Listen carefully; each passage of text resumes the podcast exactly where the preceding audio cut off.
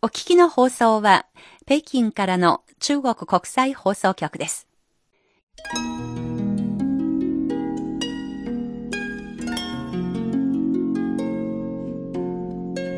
ハイウェイ北京中国情報ラジオ。ここからは CRI インタビューのコーナーです。この時間は先週に引き続いて、名古屋ゆかりのピンポン外交から50年となる今年、先日名古屋市内で開かれた温故知新ピンポン外交が導く未来と題したシンポジウムの様子を引き続きご紹介してまいります。先週は生き証人たちの声をお届けしました。今週は50年前のピンポン外交が今日にもたらす示唆をめぐり、引き続きシンポジウムで話された内容を抜粋してお届けしましょう。1971年、名古屋で開かれた第31回世界選手権の実況中継は、当時中学生だった二人の少年の心を引きつけました。二人は後になってそれぞれ中国や日本を留学しに行き、現在はそれぞれの活動を通して中日の理解増進、友好を深める仕事に携わっています。まずは日本のこちらの方です。日中友好議員連盟で幹事長をしております衆議院議員の近藤翔一と申します。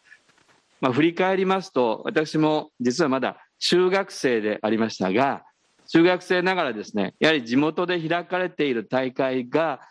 大きな盛り上がりを見せ、そしてそこからある種の大きな熱を感じたことを改めて思い出すところであります。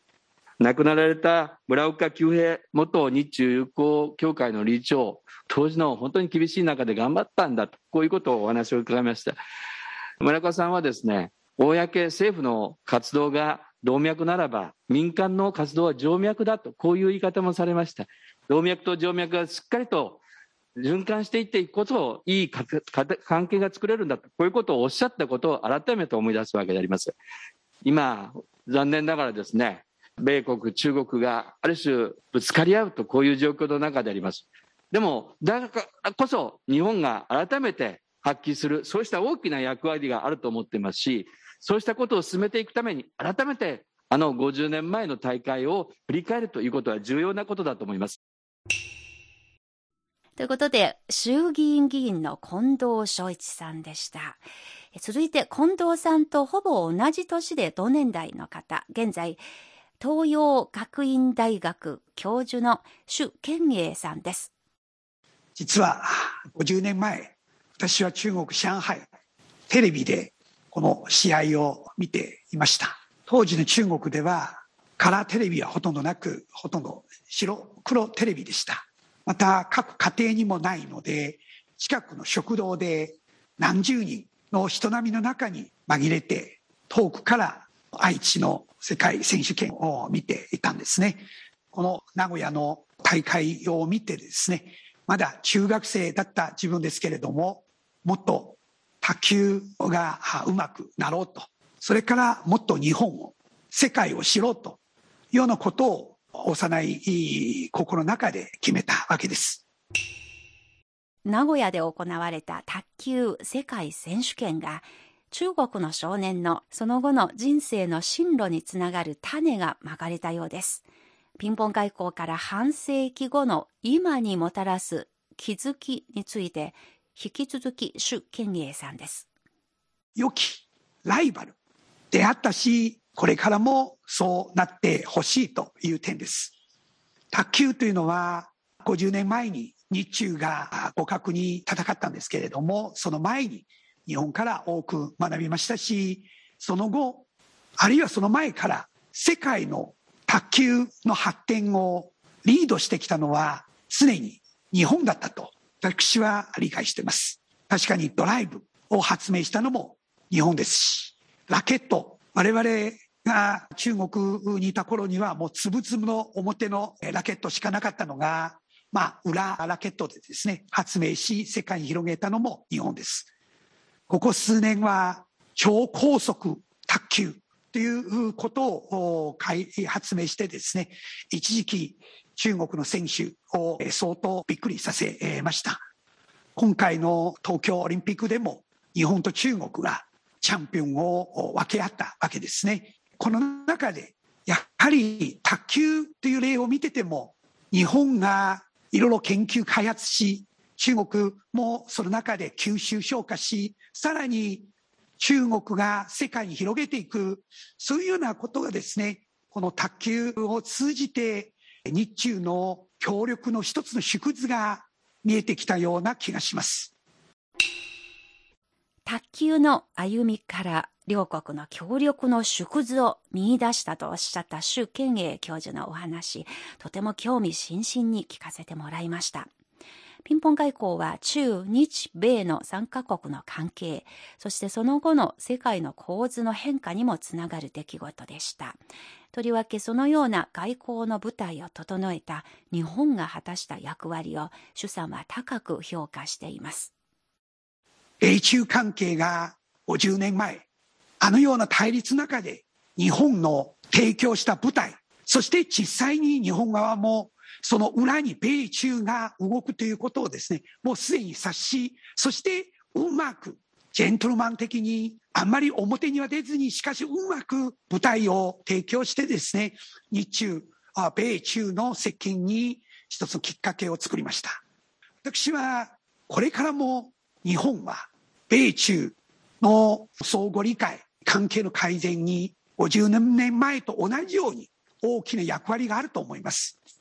米中の中で日本がどのようにですね、役割を、その重い身を自覚して対応していくか。日本は何といっても中国のこの引っ越しのできない隣人です。共にアジアの平和、安定、発展のために重要だと、そのような認識を持って社会を、政府を、政党を動かしていくと、これは私は今でもこの民間の力が大きいと思います。50年前、この民間外交の発祥の地の一つが愛知、名古屋でした。これからも名古屋は日中、そしてやはりこれからの世界の平和のためにですね、もっともっと発信してい、えー、っていただきたいと思います。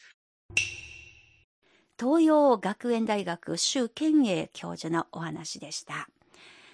当日日本愛知大学現代中国学部教授の李春里さんも出席し、ピンポン外交の今日にもたらす示唆を強調したお話をされました。対立一辺倒の局面は、どこかで必ず天気が来る。ピンポン外交はその最大の例の一つなんです。で、米中関係は、今バイデンさんも言っていたよ、言ってるようにですね、いわゆる競争と協調が混在する二重層のような、私の言葉ですが、いわばね、二重層のようなものであり、要するに複眼的な視点で見る必要がある。先ほど周先生も触れましたが、米中は長い対立の歴史あります。朝鮮戦争やベトナム戦争の直接対決や対立を乗り越えて、ピンポン外交を転換点として共通の利益と協力関係の構築を求めて歩み寄ったわけです。今、国内政治の論理や国内情勢を優先した超大国だけが世界のガバナンスを支配するには、やはり無理があるんですね。したがってですね、米中関係は、幸運の部、私の例えですが、対立を意味します。もあれば、それ低温の部、これ協力を意味します。もあります。さらには、いわゆる通奏低温の部、これ駆け引き、取引の部もあるんですね。今、幸運の部、つまり対立のみに注目するのは、やや短絡的ではないかと思います。この日のシンポジウムには、中国の高元友駐日大使はリモートで会場とつないで、基調講演を行いました。高大使は後藤浩二さんをはじめ先人たちの努力を忘れないと次のように振り返りました。後藤浩二先生をはじめ、日本の友好人士の方々は、国内の大きな政治的圧力や、右翼勢力からの威嚇、脅迫に屈せず、中日友好への確固たる信念と、命を落としても結構だという並々なめならぬ勇気で、えー、戦と中国への訪問に乗り出し、中国卓球チームの大会出場が実現でき、ピンポン外交の誕生の舞台を用意してくださいました。我々は後藤先生のご貢献を決して忘れてはなりません。後藤先生は中国訪問を終え、帰国後に発表した文章の中で、7億5千万人の人口や、日本の26倍も広い国土を持つ隣国の中華人民共和国との友好関係は絶対に必要である。今日の不正常な状態を一刻も早く解消し、日中国交正常化を果たすことが急務である。日中両国が真の意味で結束することができれば、アジアに平和をもたらすことができる。卓球を通じてその実現を目指す。と書き綴りました。江玄友大使のお話です。江大使は、ピンポン外交が切り開いた両国の絆が半世紀後の今でもしっかりと受け継がれていると次のように話しました。今年の東京オリンピックの舞台で、中国と日本の卓球対戦が再び両国民の注目を集めました。両国の選手の皆さんは、競技場では全力で競い合うライバルでありながら、競技場の外ではお互いをよく知り合い、尊敬し合う友人でもあります。彼らの姿を見て、ピンポン外交の精神が半世紀にわたりよく受け継がれたことに大変喜ばしい限りでございます。そしてピンポン外交の今日にもたらす意義について、江玄友大使です。ピンポン外交とそれ以降の歴史を振り返ってみますと、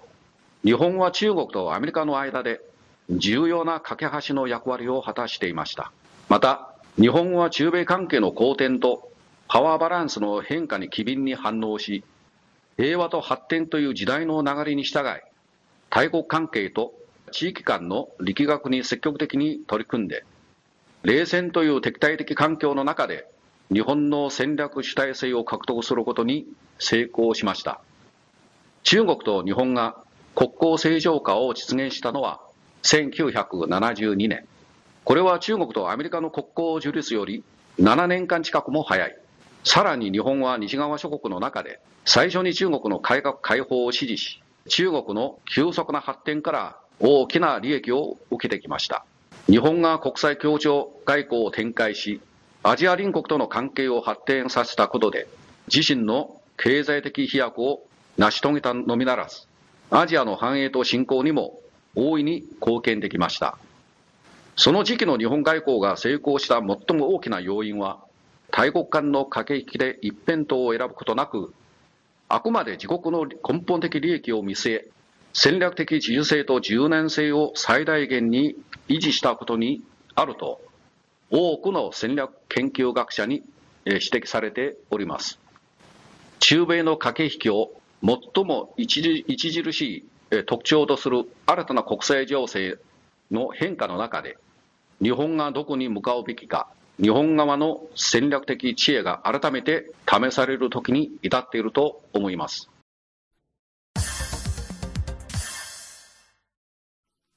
CRI インタビュー。この日ゲストたちのパネルディスカッションも行われていまして、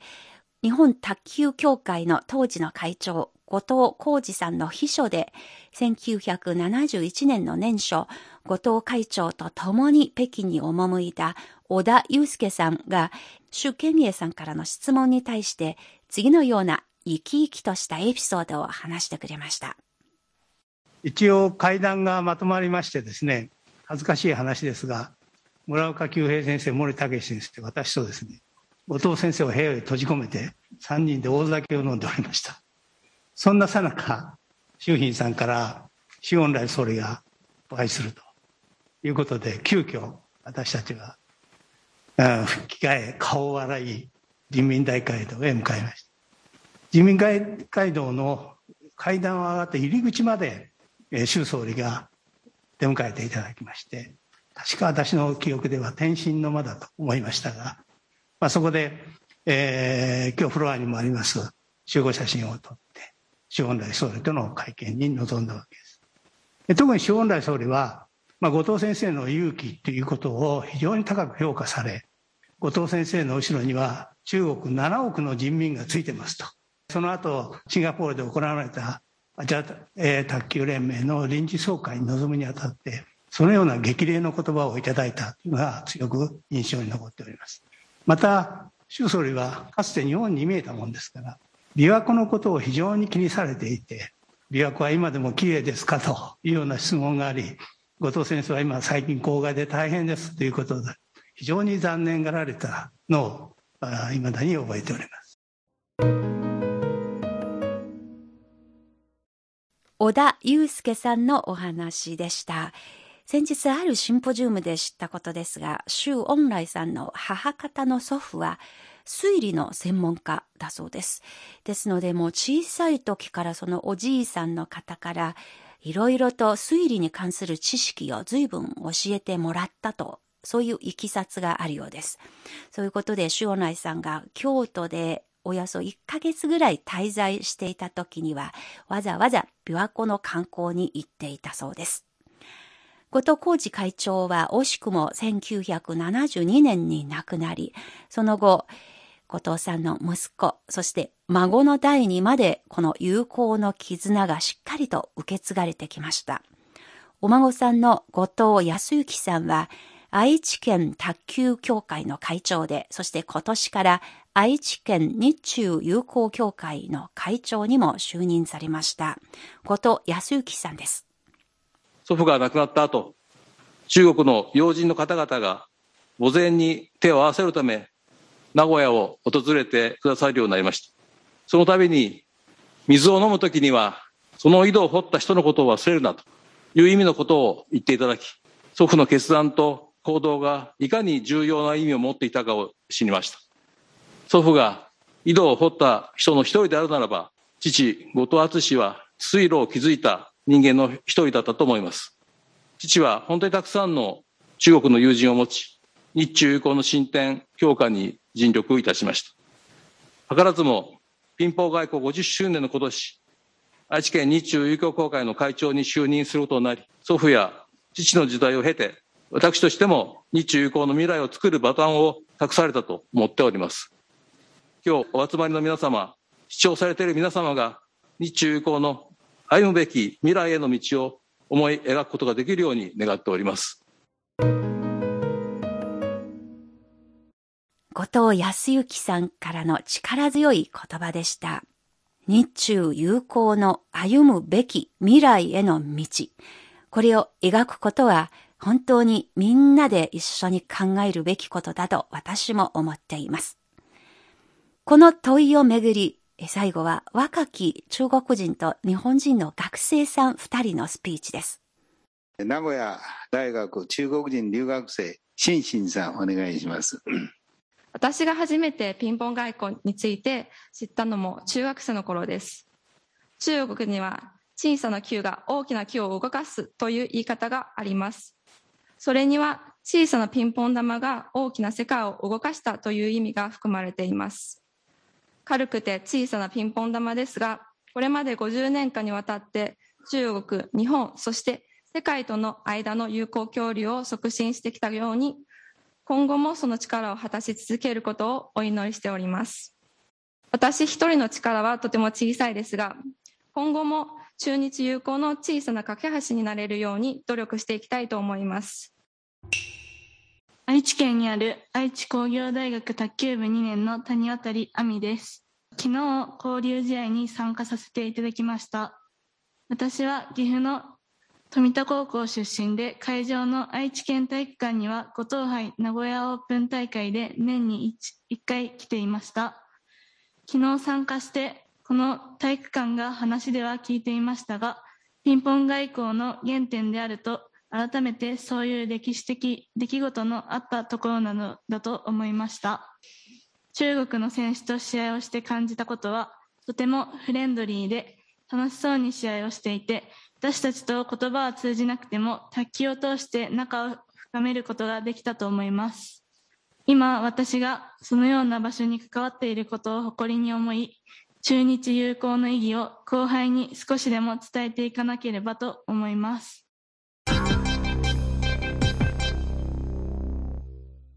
両国の若者の言葉を聞きますと、友好のバトンがしっかりと受け継がれていて、そしてこれからも伝え続けていくという確信を得ました。ピンポン外交は当時の国際情勢の中で実に見事な1ページを書き残すことができました。時代が移り変わるもので、これからも様々なことが起こるかと思います。先人たちが困難を恐れずに知恵を絞って頑張り続けてきたその精神こそがいつの時代でも学ぶべきことではないかと思っています。今日の CRI インタビューでした。